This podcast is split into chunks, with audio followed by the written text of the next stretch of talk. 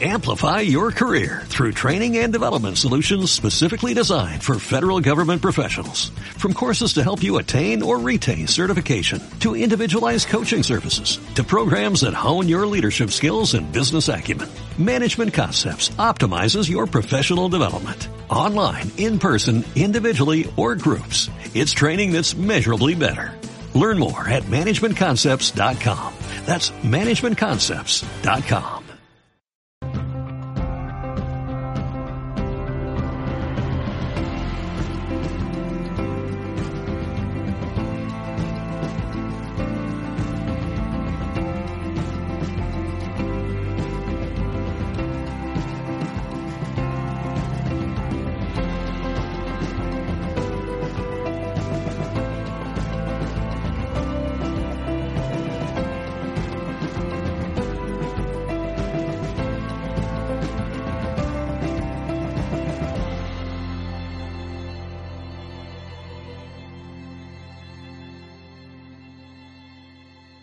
Pues en la, en la charla lo que quiero es hablar un poco de qué es la alimentación viva. Me imagino que si estáis aquí es porque alguna vez ya habéis oído hablar sobre la alimentación viva, ¿no? O, tenéis alguna pequeña idea, no sabéis muy bien qué es o queréis saber el por qué, ¿no?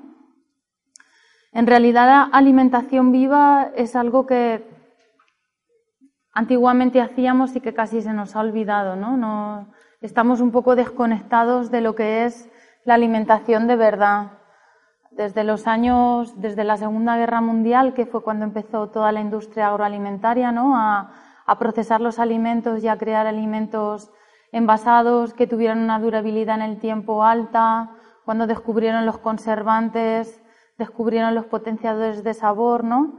Y descubrieron que el ser humano, pues le encantaban todas estas cosas eh, empezaron a introducirse en el mercado y nosotros, bueno, eh, nos, acostumbramos a ellos y ha llegado un momento, bueno, llegó un momento en que pensábamos que todos este, este tipo de, de alimentos son los alimentos normales, ¿no? Es lo que alguien va al supermercado y cree que lo normal es irse a los yogures, ¿no? Comprar yogur, que dura bastante, el yogur en el frigorífico, comprar leche envasada, pasteurizada, que dura meses fuera del frigorífico, comprar sopas de sobre, las verduras congeladas, ¿no? Estamos como muy desconectados de lo que es la naturaleza. En realidad se nos ha olvidado que nosotros formamos parte de ella y que estamos diseñados, que nuestro cuerpo, nuestro cerebro, nuestra bioquímica está diseñada para los alimentos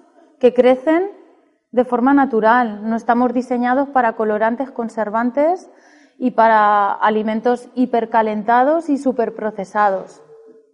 ¿Qué ha pasado?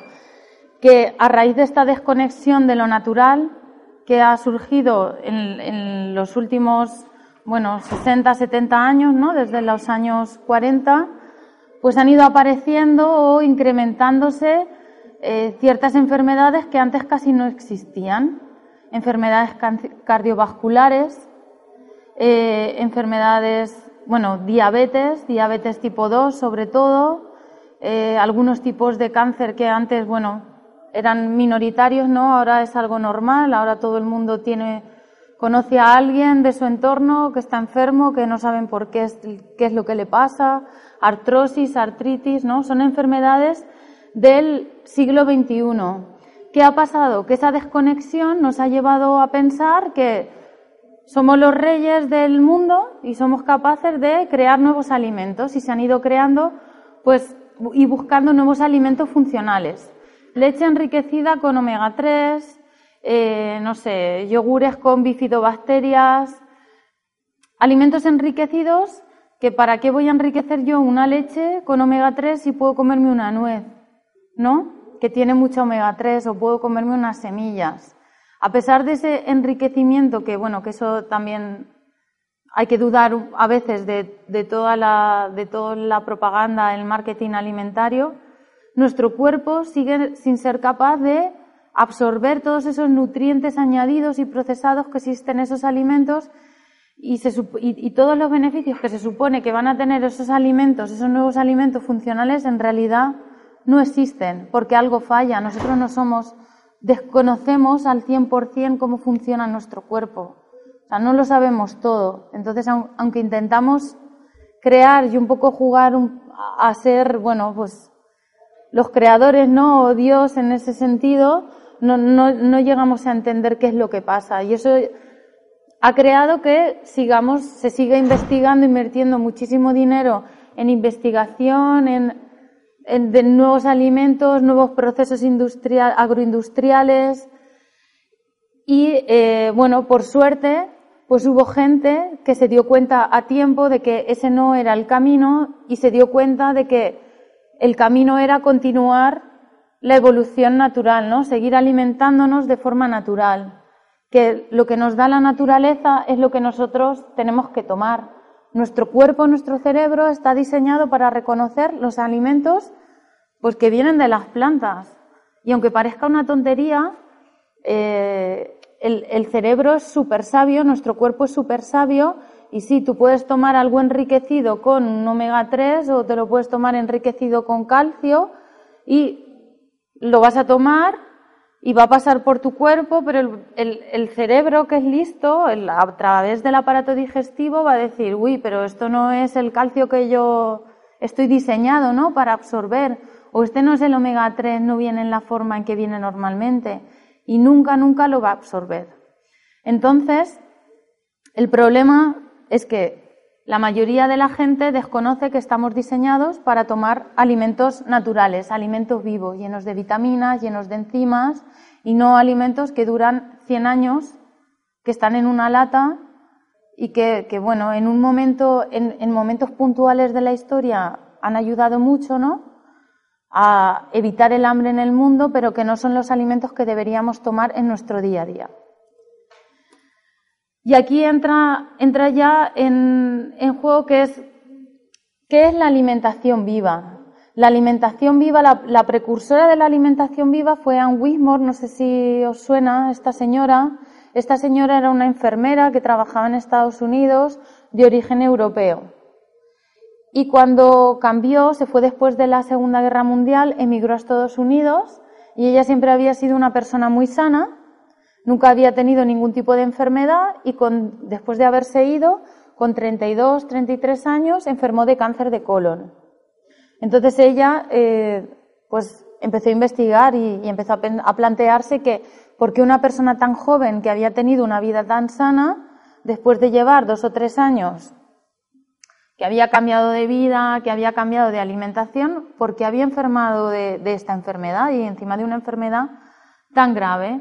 Entonces, gracias a sus conocimientos, ¿no? Tanto a sus conocimientos en la rama de la, de la salud, porque era enfermera, tanto como a los conocimientos que tenía de su lugar natal, ella tenía, su abuela eh, trabajaba la medicina natural, entonces trabajaba mucho con hierbas y con, con alimentos naturales se puso a investigar ella misma con su propia alimentación. Y entonces dijo, bueno, pues yo lo que voy a hacer es empezar, voy a empezar por lo más sencillo, ¿no? Aparte de lo que sería el tratamiento médico, voy a, voy a recopilar toda la información que yo tengo y los conocimientos que me han venido de mi abuela y voy a empezar a investigar en mí. Y se puso a probar, ¿no? ¿Y en qué basó su alimentación? Pues ella basó su alimentación principalmente en clorofila, en, una dieta rica en clorofila que obtenía a partir del germinado del trigo, es decir, de, los brotes verdes de trigo, de la hierba de trigo, y en los germinados, porque ella sabía que, o sea, no, sabía la bioquímica de la germinación, como ahora ya se conocen los procesos bioquímicos que, ocurren dentro de una semilla cuando empieza a germinar, pero sí sabía que para ciertas dolencias eh, poner una semilla en remojo y dejarla germinando ayudaba a curar esas dolencias. Entonces dijo, bueno, ¿y por qué no pruebo? Si esto le funcionaba a mi abuela, ¿por qué no me va a funcionar a mí? Y dejó de comer ciertos alimentos. ¿Qué alimentos dejó de comer? Pues alimentos procesados, lácteos y dejó de comer alimentos de origen animal. Y empezó a investigar, ¿no? Basó su dieta en clorofila, en clorofila tomando el zumo de la hierba de trigo, en germinados, frutas y verduras crudas, y en alimentos y, bebidas fermentadas, porque además sabía, bueno, que el chucrut, por ejemplo, era muy bueno, ayudaba a aumentar los niveles de defensas, ¿no? Para gente que estaba muy decaída, que estaba enferma, que no se recuperaba, alimentos como el chucrut eran buenísimos y se puso a investigar. Y, bueno, después de un tiempo se dio cuenta que, que había recuperado la salud, se curó del cáncer de colon y además ella estaba muchísimo mejor.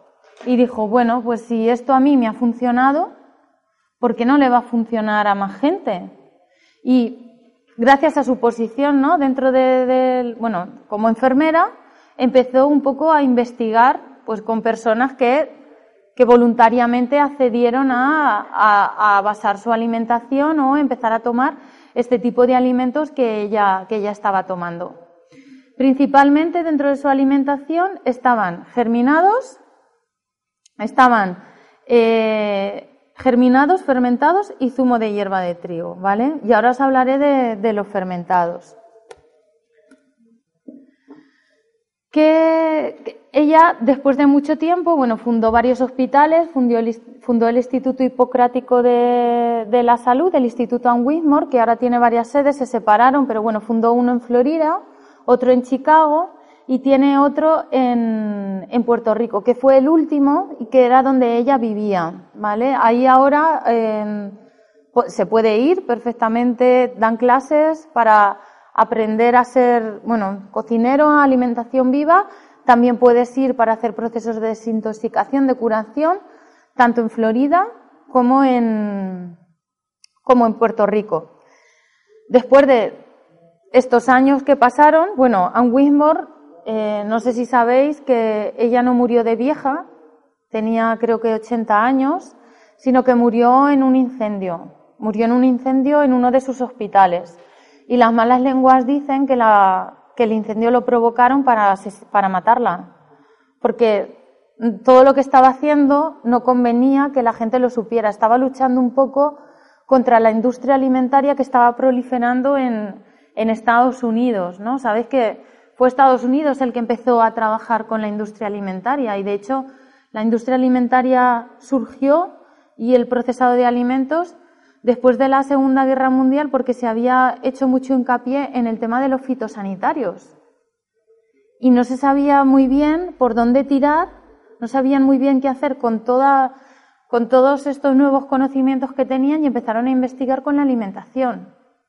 Entonces, claro, habían invertido muchísimo dinero y, claro, no convenía que una persona dijera, no, no, si esto estaba muy bien para épocas de guerra, pero mm, hay que volver hacia atrás. Sea, lo que hay que hacer es alimentarse bien.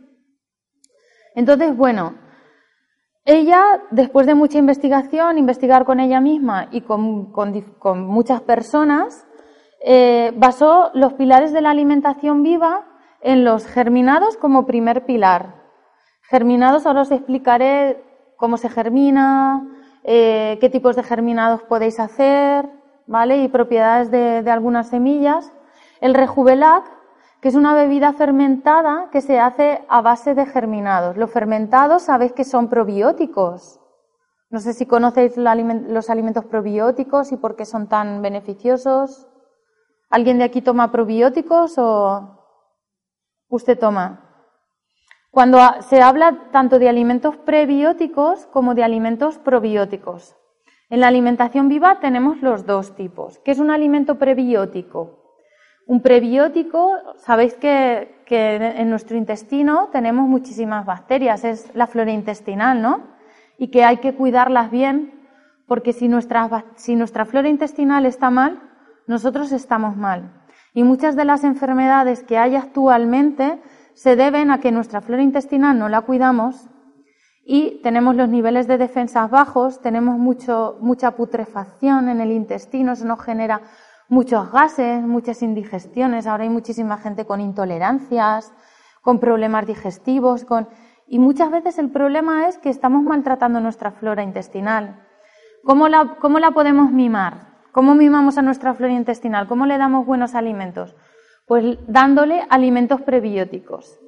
Y lo mejor de todo es que a que no sabéis cuáles son esos alimentos prebióticos. Pues esos alimentos prebióticos son frutas, verduras, em, legumbres, alimentos de origen vegetal. nuestras bacterias intestinales son vegetarianas, entre, entre comillas. Son bacterias fermentativas, fermentan la fibra de los alimentos. Y gracias a esas fermentaciones, pues nosotros podemos nutrirnos. Ellas nos ayudan a absorber mejor los nutrientes de los alimentos, ¿vale? A aumentar los niveles de defensas en sangre. ¿Qué ocurre? Que también hay otras bacterias que se llaman las bacterias putrefactivas, que esas se alimentan de aquellos residuos que las bacterias fermentativas no pueden tomar. ¿Y qué residuos son esos? Pues sobre todo son, eh, o qué alimentos, son alimentos de origen animal, carnes, eh, pescados, eh, huevos. No quiere decir que alguien tenga que ser completamente vegano o crudivegano. Quiere decir que cuando nuestra dieta se basa principalmente en alimentos de origen vegetal y procesados, aumenta muchísimo la flora putrefactiva frente a la flora fermentativa y nuestra flora se descompensa de tal manera que todo se descompensa. Se descompensa nuestro sistema hormonal, se descompensan nuestros niveles de defensas. Sabéis que también la flora fermentativa produce mm, serotonina y que está íntimamente, que tenemos también eh, neuronas en nuestro aparato digestivo y que nuestro estado de ánimo está íntimamente relacionado con lo que comemos. Comer mucha fruta y verdura da felicidad y puede sonar que yo os esté diciendo, esta chica está como una cabra, pero no, es cierto. Comer alimentos prebióticos que tengan fibra nos ayuda a estar felices. Nos ayuda a estar felices, nos ayuda a tener una piel sana, un pelo sano, unos niveles de defensa sana y a poder luchar contra enfermedades que están, bueno, bacterias, eh, virus, hongos, que están en nuestro, a nuestro alrededor y que si no estamos sanos, pues nos pueden atacar. Y nos ayuda también a tener un pH alcalino, súper importante. Entonces, alimentos prebióticos, frutas, verduras, germinados, todos los alimentos de origen vegetal. ¿Vale? Y tienen que predominar en nuestra dieta. ¿Qué es un alimento probiótico? Pues un alimento probiótico son alimentos que tienen, esa, tienen bacterias, o sea, las bacterias que nosotros tenemos aquí, pues esos alimentos las tienen y cuando nosotros nos los comemos pasan directamente y esas bacterias dicen, uy, he encontrado un nuevo hogar, me voy a quedar aquí, estoy ideal. Entonces, ¿por qué es bueno tomar alimentos probióticos? Porque a veces, pues estamos bajos de defensas, o gente que haya tenido tratamientos médicos muy potentes, pues una persona que ha tomado antibióticos porque ha tenido una infección, ¿no? Una apendicitis o lo han tenido que operar y entonces te dan antibióticos. ¿Qué hacen los antibióticos? Los antibióticos matan todo, todas las bacterias. ¿No os ha pasado alguna vez que os han mandado? Yo, yo hay un antibiótico que no me puedo tomar, que es el Augmentine. No sé si alguien de aquí ha tomado alguna vez Augmentine. Yo si tomo Augmentine a los dos días de estar tomándolo tengo una diarrea horrible y es porque mata toda mi flora bacteriana y no me queda nada. Y eso me hace que, no digiera nada y que esté fatal. Entonces, ¿qué hay que hacer? Hay que, hay que volver a resembrar toda esa flora bacteriana. ¿Cómo se resiembra? Con alimentos ricos en bacterias. ¿Qué alimentos son esos? Los probióticos.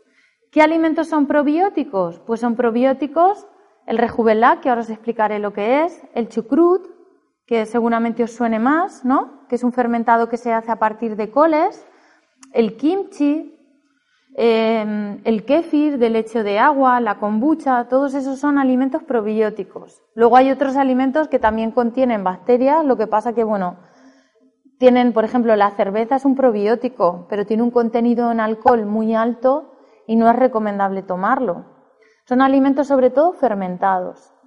Entonces, Anne Wismore, ¿qué, pensó? Dijo, si los germinados son súper buenos y están llenos de enzimas, porque están, son alimentos, plantas que están creciendo, ¿no? que se están desarrollando, es un laboratorio interno fabuloso, fantástico, perfecto, o casi, bueno, casi perfecto, no, perfecto, si yo eso lo fermento, seguramente obtenga un alimento probiótico lleno de enzimas. Y entonces empezó a investigar y creó el Rejuvelac. De hecho, Rejuvelac es, una, es un nombre registrado por ella. El Rejuvelac consiste en fermentar eh, granos de, de, trigo germinado. Se, hace la germinación del trigo durante dos, tres días hasta que le salen las primeras raicillas. Y eso lo que se hace es que se pone un puñadito en un bote con agua y se deja el bote tapado con una gasa, o sea que le entre oxígeno, pero se, se cubre para que no le entre polvo, ni le entren bichitos ni nada. En dos días ya fermenta, se quitan los granos y esa bebida ya nos la podemos beber. Dura una semana, diez días en la nevera y además de proporcionarnos eh, bacterias, bacterias beneficiosas para nuestro aparato intestinal, nos está proporcionando muchísimas enzimas porque es un alimento que está vivo nos está, nos está proporcionando muchísimas vitaminas y sobre todo vitamina E. La vitamina E es la vitamina antioxidante por excelencia. Por eso cuando alguien empieza a tomar Rejuvelac, eh, no sé, a mí me pasa que, bueno, hacemos talleres, ¿no? Enseñamos a la gente o también con los vídeos que tenemos en YouTube, la gente nos escribe o gente que veo, ¿no? Que ha aprendido. El, el primer síntoma de, después de estar tomando rejuvelat unos 15, 20 días y variando, cambiando un poco la alimentación, ¿no? Es que te cambia la piel, te cambia el pelo, te cambia hasta el brillo de las uñas. y eso es por el altísimo contenido en vitamina E, en enzimas y en vitaminas. Parece una tontería como un alimento tan sencillo que lo puede hacer cualquiera en su casa, puede cambiar tanto el estado físico de, una persona, el estado físico y el estado mental. Acordaros que no solamente es físico, sino que te cambia, te cambia el estado mental porque tu aparato digestivo empieza a funcionar bien. Ese sería el segundo pilar de la alimentación viva. El tercer pilar de la alimentación viva sería la sopa energética. ¿Qué es la sopa energética? Pues la sopa energética es una receta que creó esta señora que está basada en germinados, hojas verdes y rejuvelaca. Entonces, ¿qué lleva? Pues es un batido a base de y luego lleva frutas y verduras para darle un sabor más dulce, más agradable. El rejuvelac, bueno, hay diferentes versiones, ¿no? Pero lo básico es germinados de alfalfa, de trébol, luego se le pone una hoja verde, a mí me gusta hacerlo con espinacas. Eh, se le pone también brotes de girasol, que están muy muy ricos y le dan un sabor muy bueno. Rejuvelac y luego se le pone una fruta. Normalmente Ann Wismore ponía papaya porque estaba en Florida y, en, y luego en Puerto Rico y es una fruta tropical.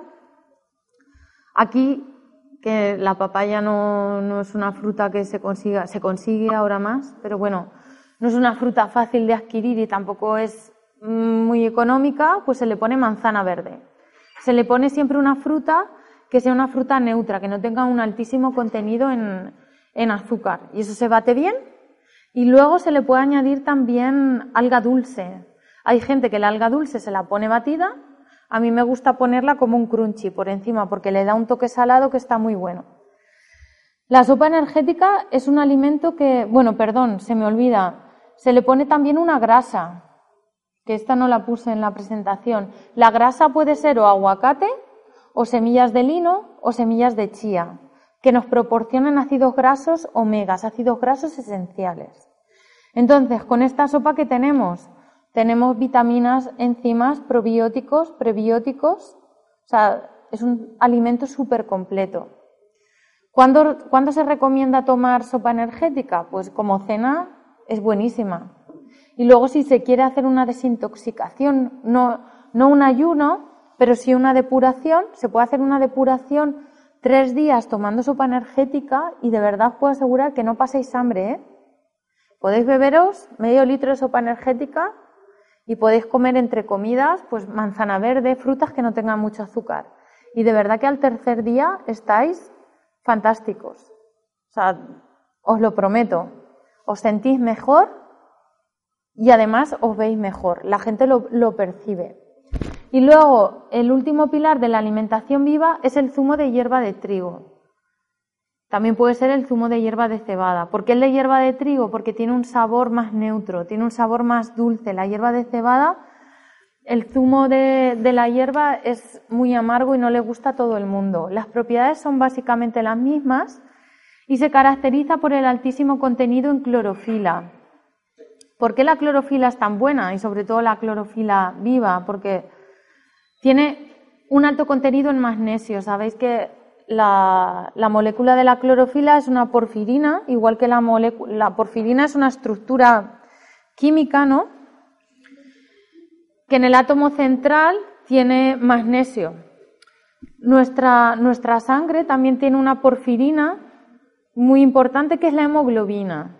Hay diferentes teorías y no se sabe por qué. Cuando tomamos hemoglobina, cuando tomamos eh, clorofila, eso lo que hace es que nuestros niveles de, hemoglobina en sangre aumentan. Se dice, y en muchísimos blogs en Internet, que ocurre un intercambio de moléculas. No ocurre ningún intercambio de moléculas y todavía no se sabe por qué ni cómo se produce esa reacción, pero sí que se sabe que si tomas clorofila concentrada, tus niveles de hemoglobina en sangre aumentan. ¿Cuál es el efecto? El efecto es que al aumentar la hemoglobina en sangre, somos capaces de transportar más oxígeno. No sé si sabéis, ¿os acordáis del programa que hacían de Erase una vez la vida? Que salían los glóbulos rojos, ¿no? Cuando se iba, venían a cargar oxígeno a los pulmones, se cargaban la mochila y se iban. Y a veces no había glóbulos suficientes como para transportar todo el oxígeno y se quedaba el oxígeno ahí acumulado en el pulmón, ¿no? Y eso a veces nos pasa. Nos pasa que tenemos oxígeno, estamos en un sitio que, bueno, aquí en Madrid es más complicado, pero estás en un sitio donde hay niveles de oxígeno muy buenos y tú los tomas por las vías respiratorias. Pero ¿qué pasa? Que no tienes suficiente hemoglobina en sangre para transportarlo. Entonces, ¿de qué te sirve? No te sirve de nada. Sin embargo, si estás tomando alimentos que te ayudan a generar más hemoglobina, eres capaz de transportar más oxígeno. ¿Qué beneficios tiene transportar más oxígeno, tener más hemoglobina y tener más oxígeno? Pues que somos capaces de, darle, de llevar oxígeno a todas las células de nuestro cuerpo. Si no hay oxígeno, las células no funcionan bien. Es combustible para ellas. Y además hay enfermedades que en carencia de oxígeno proliferan, que les encanta no tener oxígeno, por ejemplo, el cáncer. Y se sabe y está demostrado, y hay muchísimos estudios científicos, que las células cancerosas proliferan en entornos eh, carentes de oxígeno. Por eso la clorofila, gente que, está enferma de cáncer, la toma y tiene muchísima mejoría, le ayuda muchísimo a eh, pues sobrellevar los tratamientos, ¿no? Porque les está proporcionando oxígeno. ¿A qué más ayuda el zumo de hierba de trigo? Pues el zumo de hierba de trigo, al proceder de un, de un brote, de un germinado, tiene un altísimo contenido en vitaminas. Vitaminas, vitamina C, muchísimo, muchísimo más que cualquier cítrico. Si queréis vitamina C, tomar zumo de hierba de trigo.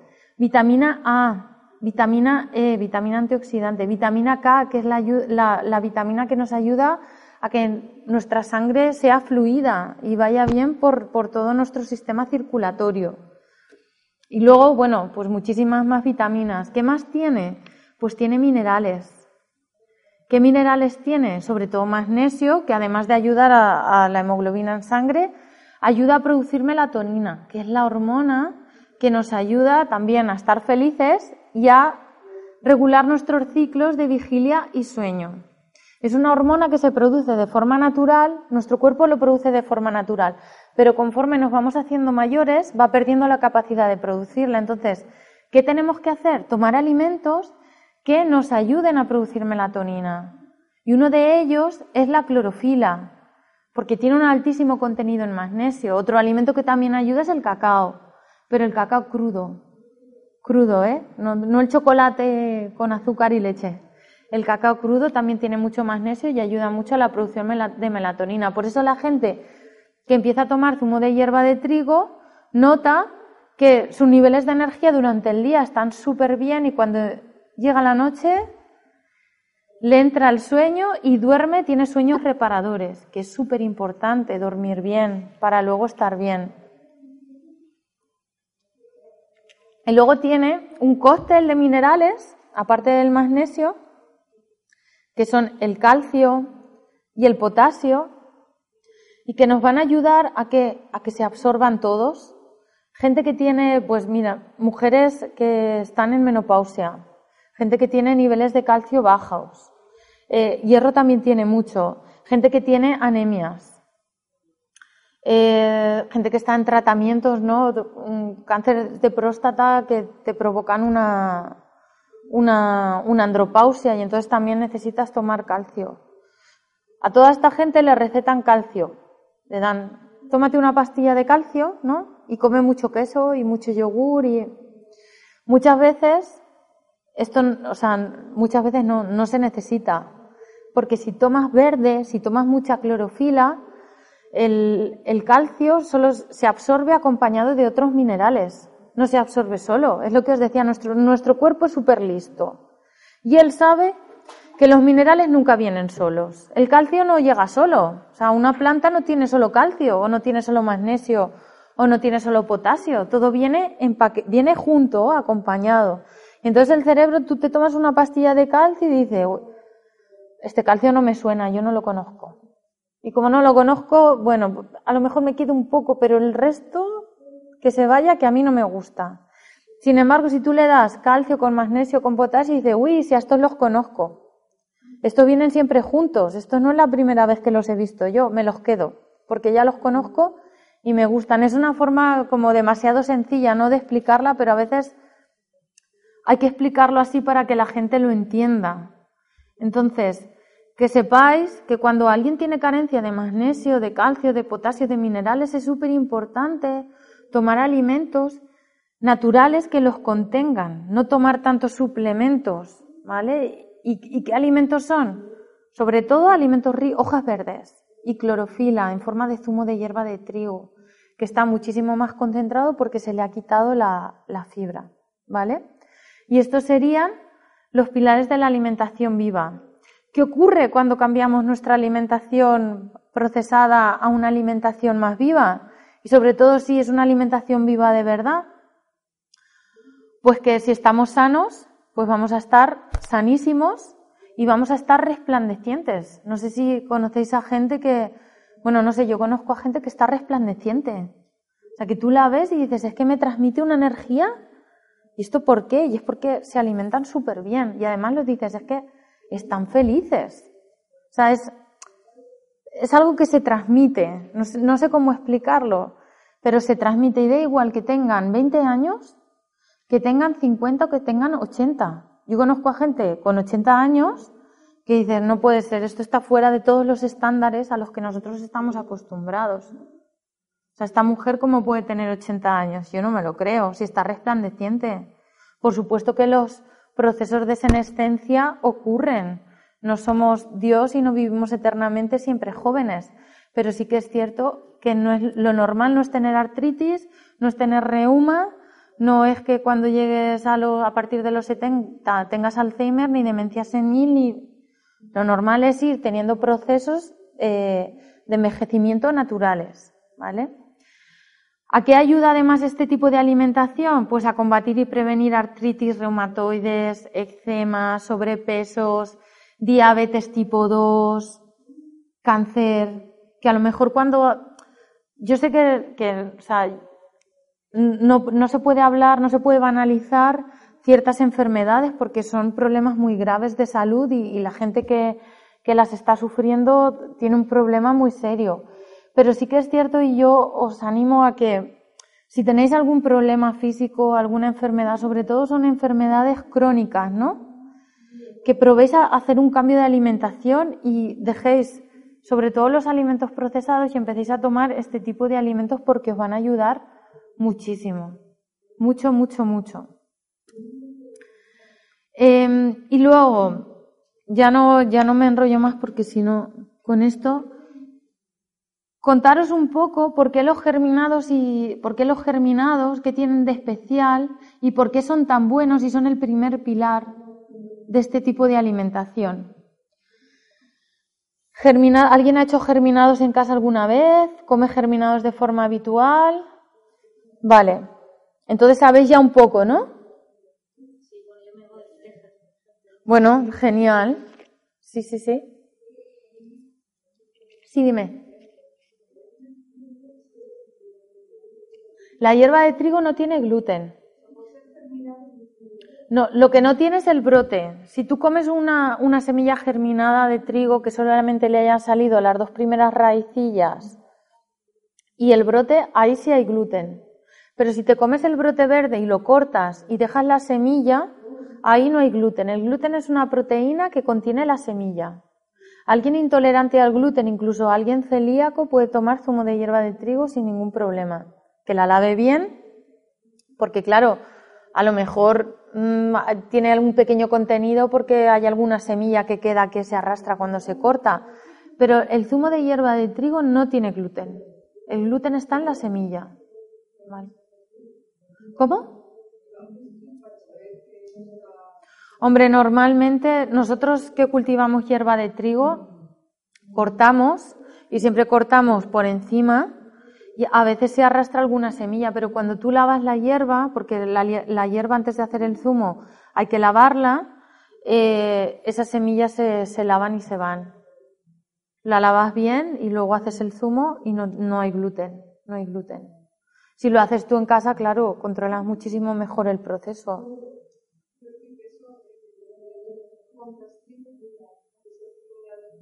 Sí. Lo plantas, dejas que se. Claro, no, no, no, tú puedes hacerlo en casa. Hombre, eso sería lo ideal, ¿no? Que cada uno se lo hiciera en casa. Pero bueno, yo te hablo cuando tú no, no controlas el proceso, ¿vale? Para que, bueno, que mucha gente es como, no, es que como yo no lo hago, no, no me fío, ¿no? Pero bueno, que sepáis que. También la puedes comprar en polvo, sí, pero Claro, sí, pero sí que es súper importante que sepáis que la hierba de trigo y los superalimentos, bueno, son unos complementos muy buenos. La hierba de trigo en polvo, me refiero. Pero hablando de alimentación viva, la hierba de trigo es un producto deshidratado, ya no tiene las vitaminas y las enzimas que tiene la hierba fresca. Todo eso se pierde. Es como si yo vivo en España y ahora empieza la época de las naranjas y tengo unas naranjas maravillosas, ¿Quién tomaría zumo de naranja en polvo? Bueno, yo no, ni tampoco voy a tomar zumo de tetrabric, porque tengo acceso al producto que me da la naturaleza. Eso es lo que mi cerebro reconoce. ¿Entendéis lo que os digo? Sí, dígame.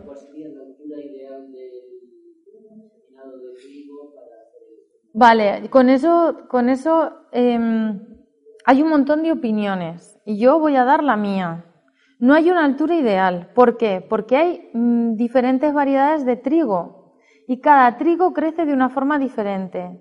Si cultivas trigo camut, te crece así, porque es una semilla grande y estos serán, pues no sé, unos 30 centímetros. Si cultivas trigo aragón, que es una, trigo marius, por ejemplo, que es una semilla muy chiquitina, pues crece unos 10 centímetros. Y más de esto, como quieras que crezca más, se te empieza a poner amarillo. Si cultivas trigo aragón, te crece un intermedio entre el, entre el, camut y el, y el marius. O sea, varía en función de la variedad del trigo. Lo más importante para saber cuándo se tiene que cortar es que no salga la segunda hoja. O sea, si sale, a ver, no pasa nada. Al final es práctica, ¿no? Y tú vas reconociendo, es como el que planta una huerta por primera vez y le sale todo malo regular, ¿no? La segunda vez le sale mejor y a la tercera ya tiene unos tomates fabulosos. Pues con esto pasa lo mismo. Entonces, con la hierba de trigo, depende de la variedad, crece una altura o crece otra. Lo importante es cortar antes de que salga la segunda hoja, que es cuando empieza a salir el segundo nudo, que se ve. ¿Vale? En los germinados es cuando empiezan a salir las hojas verdaderas y en la hierba de trigo, como es una monocotiledonia, que solo tiene un cotiledón, es cuando empieza a salir el segundo nudo. Cuando empieza a salir el segundo nudo hay que cortar, ¿vale? Porque además si se deja creciendo, empieza a amarillear, porque lo estamos cultivando todo muy junto y ya no tiene tanto alimento. La semilla empieza a agotarse y se empieza a poner las puntas amarillas. Y eso ya es indicación de que hay que cortar. Y cuando se corte hay que cortarlo todo. Es mejor cortarlo todo y guardarlo en la nevera que dejar que siga creciendo, porque si sigue creciendo se pasa ya deja de ser un germinado.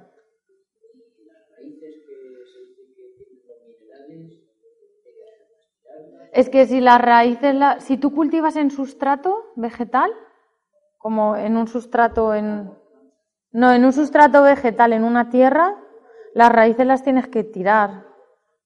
Si cultivas solamente con agua, lo puedes aprovechar la planta entera. Ahí en ese caso sí habría gluten porque también tiene la semilla.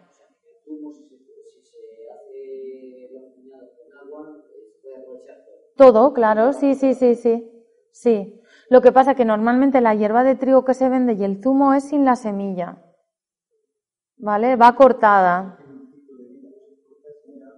Corta y puede seguir creciendo porque es una gramínea, pero las propiedades cambian, el sabor cambia, cambia también el, no me sale la palabra, o sea, no, no, crece con tanta energía, no sé, porque la semilla ya está agotada. Entonces va a seguir creciendo. Es de la familia de las gramíneas, es igual que el césped. Tú el césped lo cortas y crece. Pues con el trigo pasa lo mismo. Pero para lo que nosotros lo queremos, necesitamos el primer brote. Hay gente que, lo, que llega a aprovechar hasta el tercero. Nosotros solo, solamente cortamos una vez. El trigo sarraceno no es, no es una gramínea, no es trigo, no es un cereal. El trigo sarraceno es de la familia de las legumbres. Es una leguminosa. Es que ahí no tienes una hierba de trigo, ahí tienes un puedes hacer un brote de trigo sarraceno, pero el brote de trigo sarraceno te lo puedes comer directamente, no tienes que extraerle la fibra. Trigo sarraceno y trigo no tienen nada que ver, solamente se les parece el nombre. ¿Vale? El trigo sarraceno es alforfón, que se llama también.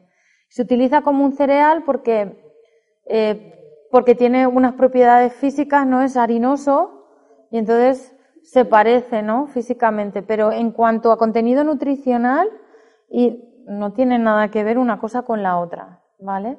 Y ni siquiera la forma de crecer. Con, cereales, se puede hacer con trigo, se puede hacer con cebada, se puede hacer con avena, se puede hacer con centeno, con cereales. Sí, solamente. El resto ya son germinados. Dígame. Claro, eso. Claro, ¿qué pasa? Que a veces las semillas. Claro, porque muchas veces las semillas que se compran son semillas que están destinadas a la alimentación. Entonces, las semillas destinadas a la alimentación, aunque sean ecológicas, se tratan para que tengan una durabilidad más larga. Para que yo, mis semillas, y para que no, durabilidad me refiero que no les ataquen plagas que no tengan gorgojo, que no tengan larvas, que no tengan problemas de hongos. A veces esos tratamientos son agresivos y matan la semilla. Entonces esa semilla está muerta, nunca va a germinar. Por eso es súper importante cuando quieres hacer germinados o hierba de trigo, comprar semillas de germinación o semillas para brotes, porque son semillas que no han sufrido ningún tratamiento.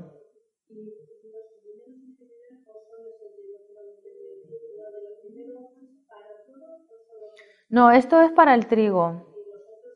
Los otros, los otros depende de, cómo se cultiven. Si se cultivan, si se cultivan en agua, llega un momento en que el germinado crece gracias a, a, todas las reservas que tiene la semilla. Eso es lo que, lo que les iba a explicar ahora. Una semilla, las semillas vienen provistas de todo lo necesario para empezar a crear una vida, ¿no? Estos son seres vivos los seres vivos nacemos, crecemos, nos reproducimos y morimos, pero estamos diseñados para perpetuar la especie. Entonces, las plantas, bueno, el maravilloso mundo natural, eh, o sea, son, están, tienen unos diseños fantásticos y entonces ellas son capaces de crear una semilla, es un embrión. Y ese embrión contiene todo lo necesario, todo, para empezar a crear una nueva planta, una nueva vida. ¿Qué necesita? Lo único que necesita para empezar a crear esa nueva planta es humedad y temperatura. Solo necesita agua y, una temperatura adecuada. Cuando esa agua y esa temperatura adecuada la encuentran, pues hay un momento en que reciben la señal, ¿no? El embrión que se llama, recibe la señal y dice, ya está, ya lo he encontrado, ya voy a hacerle caso a mi madre. Lo que me dijo, lo he conseguido, he encontrado el lugar para empezar a germinar y crear aquí una nueva planta, me voy a desarrollar y voy a crear nuevas semillas, ¿no? En realidad cuando germinamos estamos un poco engañando a las semillas. ¿Qué ocurre? que la planta que es muy sabia le dice, bueno, yo por si acaso, por si acaso, te voy a dar un montón de comida, no te preocupes que te echo un montón de tuppers y, los, y, los tienes aquí para que no te falte de nada, hasta que seas, capaces, seas capaz de valértelas por ti mismo. Entonces, todos esos tuppers los lleva la semilla, ¿no? En sus dos, bueno, en las legumbres se ve súper bien, que son dos cotiledones, ¿no? Que ves que tiene como dos partes. Si rompes la legumbre se abren dos. Pues todo eso está ahí almacenado. ¿Qué ocurre? Cuando la semilla detecta que le ha llegado el agua y que le ha llegado la temperatura, dice, llegó el momento, empiezo a destapar tapers. ¿No? Voy a activar todos mis mecanismos, mi laboratorio, mi cocina. Y empieza a cocinarse todo. ¿Para qué? Para tener energía suficiente para crear nuevas estructuras, para crear, para poder ir creciendo. ¿Cómo vienen esos tuppers? Pues esos tuppers vienen todos encadenados, vienen todos muy bien apilados porque la planta madre ha dicho aquí hay que ocupar el mínimo espacio, me he ido a Ikea y he comprado todo, ¿no? Para que no ocupe espacio. ¿Y qué, vamos, hace la planta? Dice, bueno, pero yo ahora tengo que empezar a sacar, tengo que ir rompiendo pues todas estas tapas y abriéndolas. Vale. Para poder empezar a alimentarme. Entonces, ahí esa es la base de la germinación y de la alimentación viva. ¿Qué ocurre? Sí, un segundo. ¿Qué ocurre? Esos tuppers que os digo son proteínas, hidratos de carbono y son también grasas. Esos son los macronutrientes y son lo que nosotros necesitamos para tener energía y la planta también. Cuando nosotros comemos proteínas nos estamos comiendo una cadena. Son cadenas, son muchos tuppers, ¿no? que van en forma de cadena. Cuando comemos grasas también y cuando comemos em, eh, azúcares glúcidos también. ¿Vale? Pero ¿qué ocurre si yo me como una cadena así? Mi cuerpo va a tardar mucho en romperla porque yo no absorbo cadenas, absorbo eslabones. Pues eso es lo que hacen las semillas cuando germinan. La mami planta le ha dado en sus tuppers cadenas de proteínas, cadenas de, glúcidos y cadenas de hidratos de carbono, de azúcares me refiero. ¿Y qué hacen? Empiezan a destapar los tuppers y es una forma fácil de decir, se empiezan a romper esas cadenas. ¿Por qué?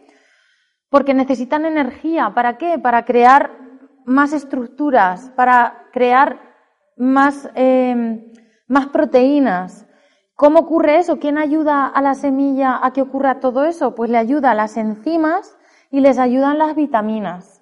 Entonces es como cuando la, semilla encuentra su lugar, pone en activo todo su ejército, todo su equipo y decir, venga chicos, ayudarme, que aquí hay que empezar a construir.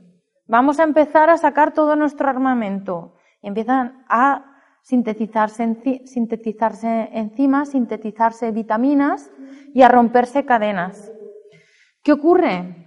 Que tienen unos picos, si tú te comes un germinado, te estás comiendo un pico en su pico de producción de vitaminas y de enzimas, estás tomando una concentración de vitaminas enorme. No hay ningún alimento que tenga una concentración de vitaminas tan alta como lo pueda tener un alimento germinado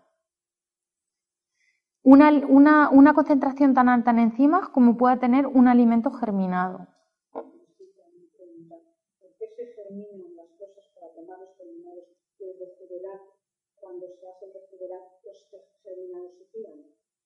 Porque se han fermentado.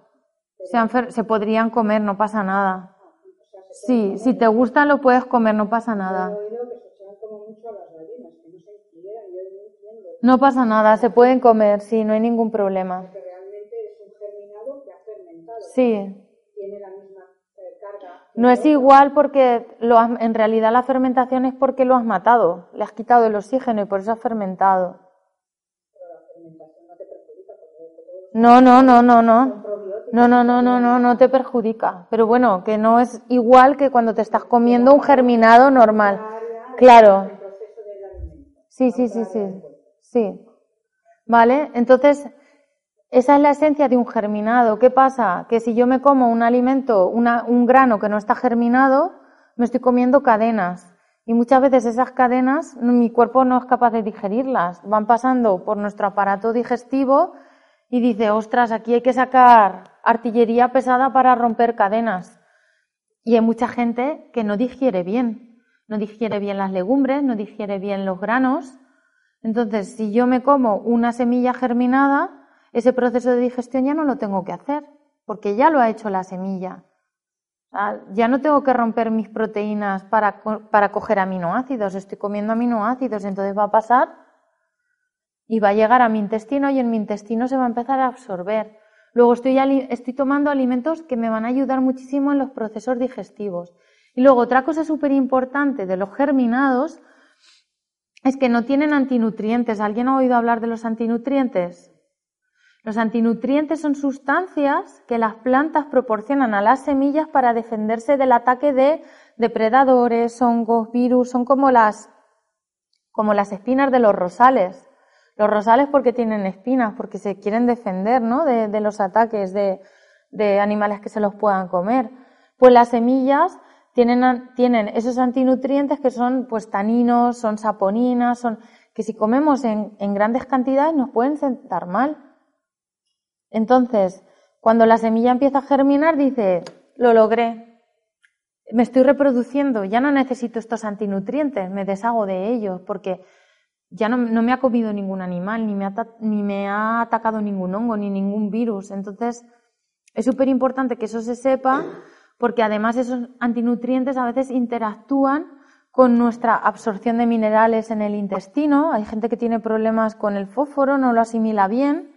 El, fósforo también es súper importante para la absorción de calcio y resulta que están tomando pastillas de calcio y lo que les ocurre es que tienen carencia de fósforo y no saben que lo que necesitan es tomar alimentos que les ayuden a absorberlo. ¿Vale? Entonces, germinar es darle vida a la alimentación. Es súper importante tomar alimentos que estén germinados. Dime.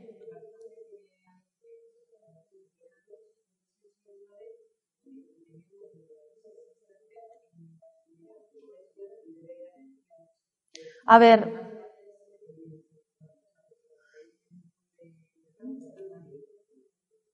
Sí.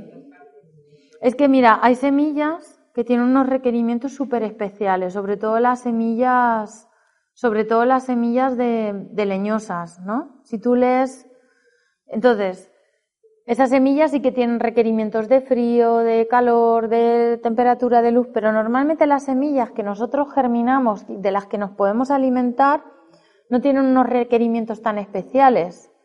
Tú las puedes germinar en un sitio donde haya luz o no. Nosotros germinamos con luz natural, germinamos en bolsa, incluso cuando hace, bueno, germinamos en bolsa grandes cantidades y hay luz natural y la semilla germina igual. Con la, con la luz natural empiezan a ponerse verdes antes y entonces tienen mayor contenido en clorofila.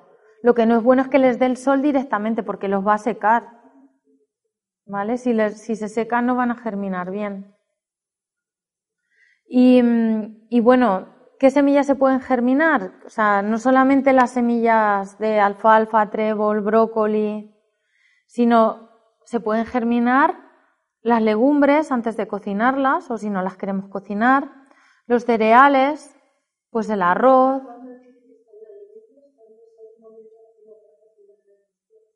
Yo si la, si la legumbre la voy a utilizar para germinar, la remojo una noche y, la dejo en un colador durante o en una bolsa durante un día y luego ya la cocino. Si la quiero para germinado, le dejo que le crezca la raicilla durante un centímetro más o menos. Depende de para lo que se quiera. ¿Vale? ¿Qué más? Los frutos secos. También, ¿habéis oído hablar de la activación de los frutos secos? Pues los frutos secos también es muy importante germinarlos. No los vamos a germinar hasta que se haga una planta, porque normalmente no, pero sí los vamos a activar. El proceso de remojado es el inicio del proceso de germinación. Por eso hay mucha gente que si no remoja las legumbres luego le sientan mal. Entonces, con un fruto seco, una almendra, pues yo la almendra la pongo a remojo y luego me la como. ¿Que no te la quieres comer directamente mojada? Pues ponla a remojo y luego la deshidratas o la tuestas. ¿Vale? Y eso va a ayudar a que se asimile mucho mejor y a, y a que el contenido nutricional sea muchísimo más alto. Otra cosa es que hay ciertos componentes, por ejemplo, en el brócoli los glucosinalatos tienen picos de producción, súper importante para la gente que toma brócoli por el tema de prevención del cáncer, por el contenido en, azúcar, en azufres. Es muchísimo mejor tomar germinados de brócoli que comer brócoli. Y lo vas a digerir mejor. Necesitas comer menos cantidad, tienes un proceso digestivo, inviertes mucha menos energía para obtener muchísimos más beneficios. El brócoli se germina en una bolsa de germinación. No, no, los germinados se hacen a partir de semillas. Siempre de semillas. Sí, sí, sí, sí. Es bueno remojarlos todos, no todos son crudos, ¿eh? Por ejemplo, la... O sea, no es que vayan a germinar y vaya, con la germinación del fruto seco me refiero a la activación, a un remojado. Un fruto seco es difícil de germinar. Y luego, no todos los frutos secos están crudos, aunque los vendan como crudos. Por ejemplo, los anacardos no son crudos porque para pelarlos hay que calentarlos. No están tostados, pero han sufrido un proceso de calentamiento. La almendra pelada blanca tampoco es cruda, porque para quitarle la piel marrón hay que calentarla, se le pone agua muy caliente y eso mata la semilla. ¿Vale? La almendra que no está, que está cruda es la que lleva la piel marroncita. ¿Vale? Y esos frutos secos no vienen, no vienen, no vienen crudos para poder activarlos tienen que estar crudos, porque si no lo único que haces es remojarlos y ya está, y aumenta el volumen. Me ha quedado un montón de cosas por contaros, pero os tengo que dejar. Si queréis, estamos en el stand 212. Os voy a dejar, si queréis, también unos folletos donde aparece nuestra web. Tenemos vídeos, videotutoriales de cómo germinar en casa, cómo hacer la hierba de trigo, recetas de cocina por si queréis echarle un vistazo, la web es www.tufrutesverdes.com. Y si tenéis cualquier duda, podéis o pasar por el stand o, o llamarnos, el teléfono está en la web y en la página de Facebook, o escribirnos, ¿vale? Y os animo a que empecéis a germinar y a tomar zumo de hierba de trigo, que es súper bueno. Y hacer rejuvelac, ¿eh? Tenemos un vídeo de cómo hacerlo.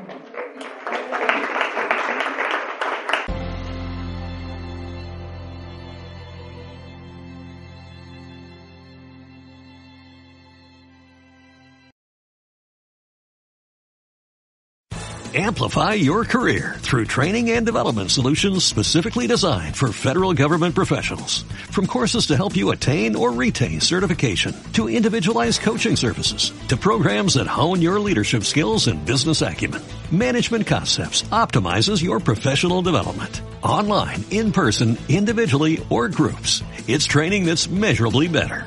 Learn more at managementconcepts.com. That's managementconcepts.com.